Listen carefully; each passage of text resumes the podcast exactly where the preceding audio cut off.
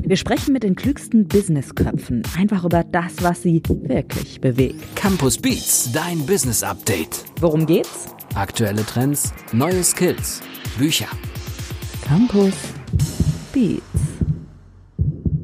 Ja, es ist wieder Campus Beats Zeit, dein Business Update, der Podcast des Campus Verlag. Und wie immer ist es natürlich so, dass wir einen tollen Autoren heute hier zugeschaltet haben. Äh, von etwas weiter weg, glaube ich auch, wenn ich da so richtig informiert bin. Wir haben den Herrn Erik äh, Ringertz hier. Hallo, Herr Ringertz. Schön, dass Sie da sind. Hallo, ja, schön da zu sein. Also auf diese Art und Weise etwas, etwas weiter weg als sonst dann wahrscheinlich. Genau, wir machen das heute mal über Remote, den Podcast. Also wir sitzen uns jetzt zwar nicht gegenüber, aber das schadet nicht, denn der Buchtitel, der bleibt unverändert. Der heißt Harder, Better, Faster. Führen ohne Hierarchie, das Netlight-Prinzip der Unführung erschien im Campus Verlag. Herr Ringertz, das ist ja ein Titel, den können Sie direkt mal erklären. Wie kam es denn dazu?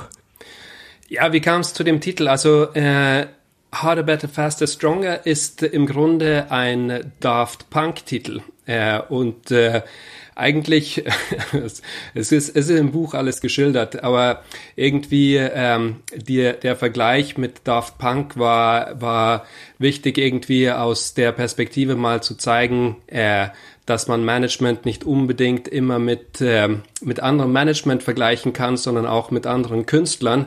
Und der Vergleich dort zwischen, zwischen der äh, den Pionieren der, der Elektromusik, äh, äh, Daft Punk aus Frankreich und Netlight ungefähr gleichzeitig gestartet und so weiter äh, und welchen so äh, wie sie wie sie da damit also ist ein bisschen hart zu sagen, dass wir die Welt verändert hätten, so wie Daft Punk. Da muss ich mir doch ein bisschen zurücktreten. Aber es sind schon große Vorbilder und deswegen haben wir diesen Titel gewählt. Es geht in dem Buch um Unternehmensführung ohne Hierarchien, Schwarmintelligenz im mhm. Unternehmen, habe ich jetzt mal so von der Redaktion vom Campus Verlag ähm, aufgeführt bekommen. Sie selbst sind CEO von Netlight Consulting, einem IT-Beratungsunternehmen mit mittlerweile acht Niederlassungen in verschiedensten Ländern und über 1000 Mitarbeitern. Ist das etwas, was sich vermutlich dann in dem Buch wiederfindet, oder?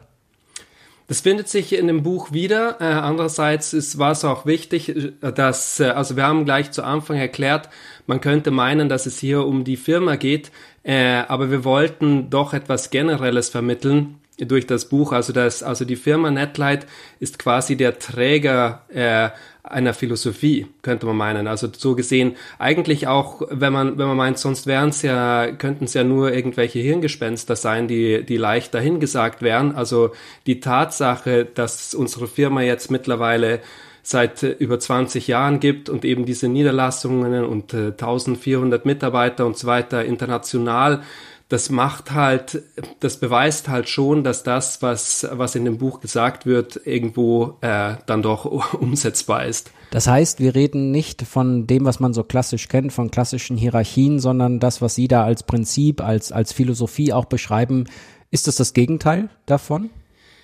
Äh, ja, es ist äh, in der Tat, also das war ziemlich gut. Es ist wirklich die in der Tat das Gegenteil von der klassischen Hierarchie, weil äh, streng genommen äh, geht es in dem Buch auch darum, dass das Netlight nicht unbedingt unhierarchisch ist, aber es geht darum, dass wir äh, die Firma von innen nach außen bauen lassen. Also die, die, der normale Ansatz, ich würde sagen, den, den würde ich eher äh, statt äh, hierarchisch würde ich eher den Begriff bürokratisch nennen, dass man äh, von oben nach unten seine Hierarchien angibt und dadurch dann verschiedene Stufen des, des Managements angibt und dem äh, den Leuten ist dann zu folgen und die anderen haben äh, Folgende zu sein oder Folger zu sein äh, und so weiter. Wohingegen wir darf mehr davon ausgehen, äh, sagen wir mal so, äh, in jeder Firma ähm, gibt es ja, redet man, man redet oft von formellen und informellen Strukturen. Und dann sagt man ja, es gibt die, die formellen Führer der Firma, die dann äh, diese, die Führungspositionen angewiesen haben.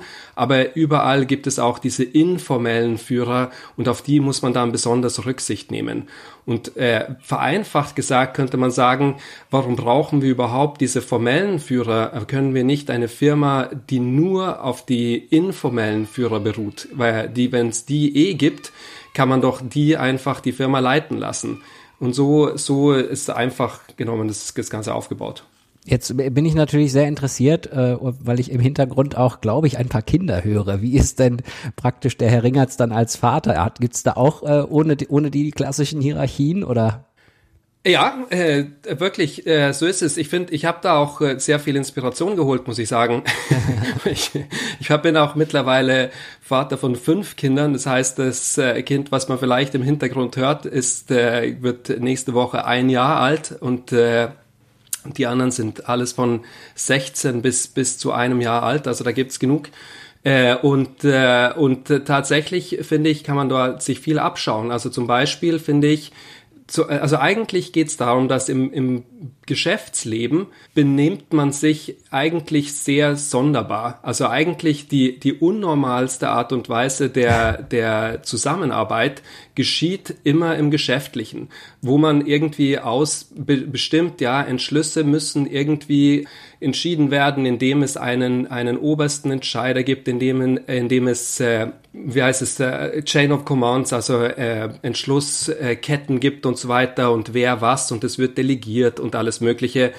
So läuft im richtigen Leben ja überhaupt keine Entscheidung, sondern da sitzt man einfach zusammen am Tisch und dann entscheidet man sich für Sachen und es ist nicht so, dass meine Frau irgendwie äh, eine andere Position hat als ich oder Abteilungsleiter einer, einem, eines Teils unserer Familie ist und ich was anderes und so weiter. Und so läuft es nicht in Familien, so läuft es nicht unter Freunden und so weiter. Und äh, dann könnte man auch sagen, ja, ist ja klar, meine Familie ist ja banal, was, was wird da schon bestimmt? Aber tatsächlich ist es ja so, dass in Familien werden finanzielle Sachen abgesprochen, von Hauskauf, von, von ähnlichen Dingen. Also das sind Entscheidungen, die, von denen träumt der normale Mitarbeiter in einer Firma eh. Also solche Entschlüsse dürfen eh nicht geschaffen werden, äh, beschlossen werden, sondern da darfst du mal äh, Stifte einkaufen, aber das darfst du dann trotzdem nicht, weil du deinen Entscheidungsprozess äh, durchführen musst. Und was wir gemacht haben, ist bisschen so, ja, wie man halt normalerweise Entscheidungen trifft. Und weil sie dann auch eben da auf die Kinder gekommen sind, finde ich ein, ein anderes schönes Beispiel, was, was wir äh, tatsächlich auch in dem Buch ansprechen, ist der, wie, wie ein Kind eigentlich äh, einen Entschluss fasst. Äh, weil ich finde, Kinder sind, sind schon, sind eigentlich die natürlichsten äh, Leaders, die man sich vorstellen kann. Äh, und nehmen wir mal an, jetzt eins von meinen Kindern kommt äh, zu der Mama und fragt, ob sie einen Keks haben kann. Und dann sagt die Mama, nee, kannst du vergessen, äh, heute Abend vielleicht nach dem Abendessen, aber mittags äh, so ohne Zähne putzen, das ist nicht drin. Und dann sagt sie, okay, passt. Und dann geht sie zu mir und fragst, hey Papa, kann ich einen Keks haben? Dann sage ich vielleicht, hoffentlich auch, nee, kannst du vergessen, äh, bekommst du heute Abend, äh, wenn du brav warst. Okay, sagt das Kind, geht zurück, überlegt sich das Ganze gut, geht dann aber vielleicht in den Vorrat und holt sich trotzdem einen Keks und haut sich den rein. Äh, und jetzt könnte man sich überlegen, okay, war das jetzt ein Versagen äh, in, der, in der Leitung irgendwie? Wie, ist, wie, ist es, wie konnte es so gehen? Nein, das war ein, ein Entschluss von dem Kind, was tatsächlich, es ist jetzt nicht unabhängig von den Eltern irgendwie, jetzt hat sich den Rat der Eltern abgeholt, darf ich mir jetzt wirklich einen Keks holen und dann äh, absichtlich gegen die Eltern entschlossen, dass es jetzt trotzdem einen Keks nimmt und dafür die Konsequenz nehmen wird. Das für mich ist perfektes Management. Weil es entschieden hat, dass es aus irgendeinem Grund doch besser für sie ist und dass das die falsche Entscheidung der Eltern waren. Ja, so kann es auch im Unternehmen häufiger vorkommen. Ich habe hier von meiner Redaktion vom Campus Verlag immer noch so schöne Recherchen und da steht unter anderem, dass sie in Schweden Chef des Jahres 2014 und CEO des Jahres 2016 geworden sind und dass sie unter die Top 5 der Great Places to Work gekommen sind mit ihrem Unternehmen. Diese Auszeichnungen zeigen natürlich, dass das, was Sie da tun, eine gute Sache ist. Wie reagiert Ihr, Ihr unternehmerisches Umfeld auf diese Art, ein, ein Unternehmen zu leiten oder auch ein, auf diese Art überhaupt die Philosophie zu setzen?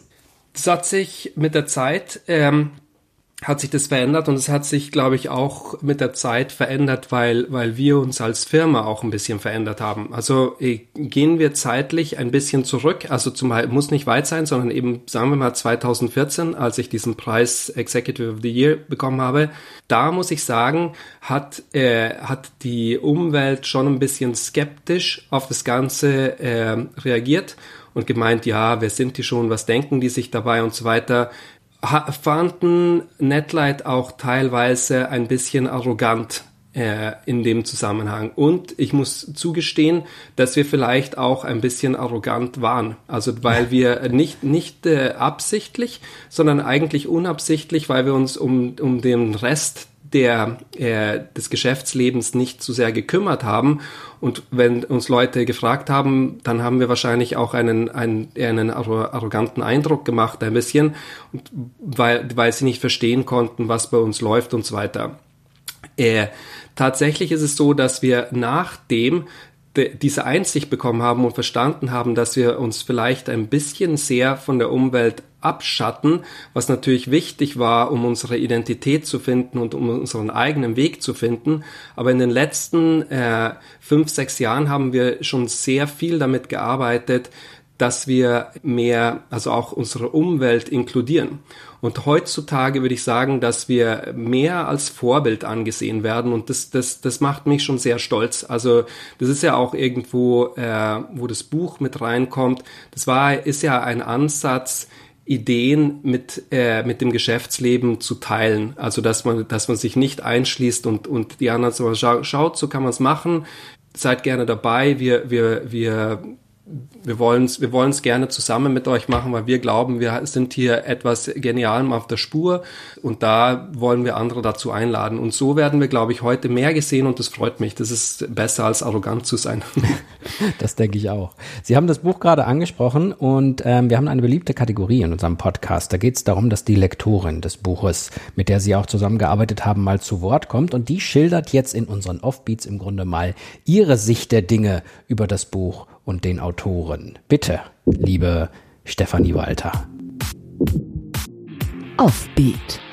Was kaum jemand weiß, die smarten Business-Typen mit den Pferdemasken auf dem Cover sind tatsächlich die Autoren.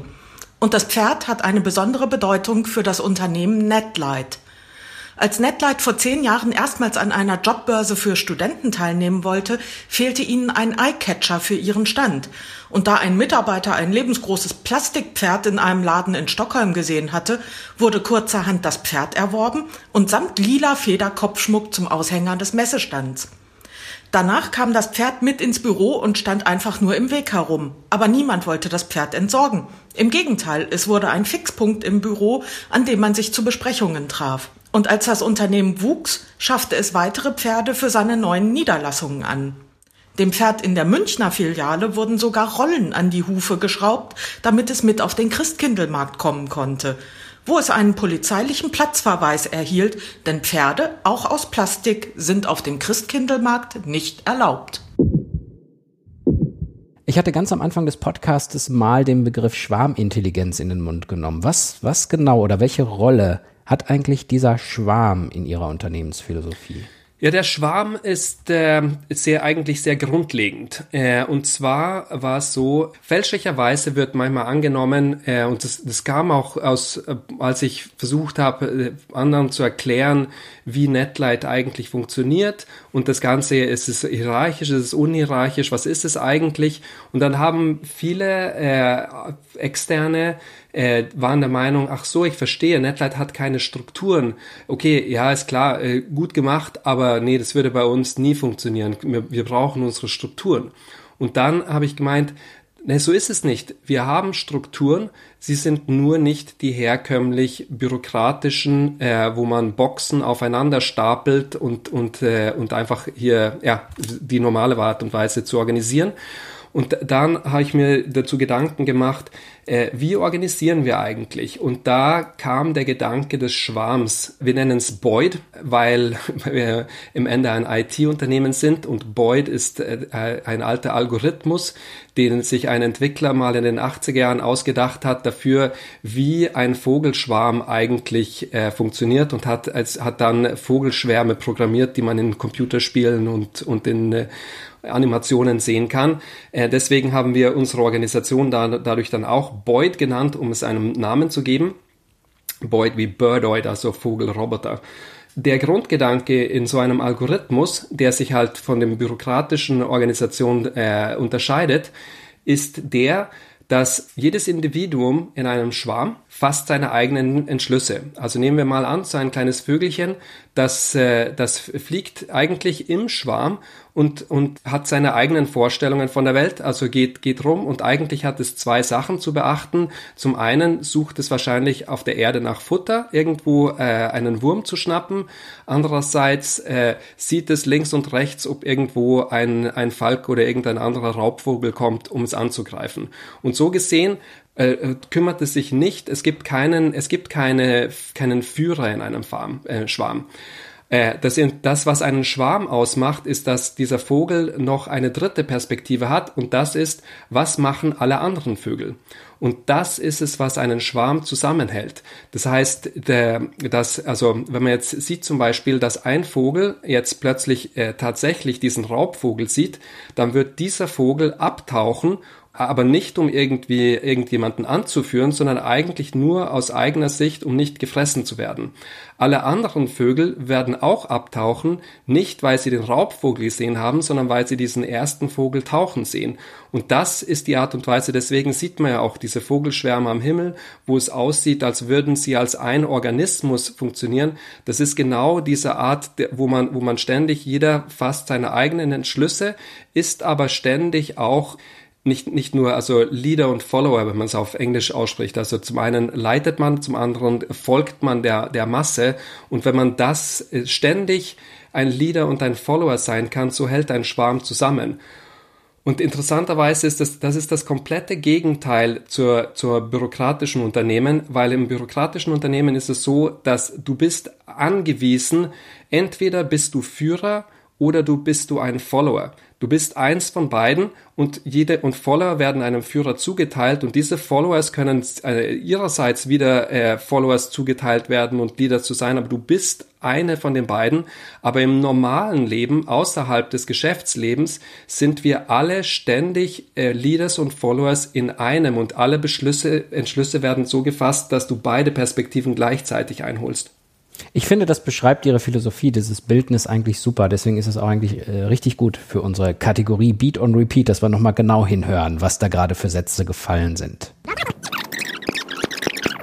Beat on Repeat. Der Grundgedanke in so einem Algorithmus, der sich halt von den bürokratischen Organisationen äh, unterscheidet, ist der, dass jedes Individuum in einem Schwarm fasst seine eigenen Entschlüsse.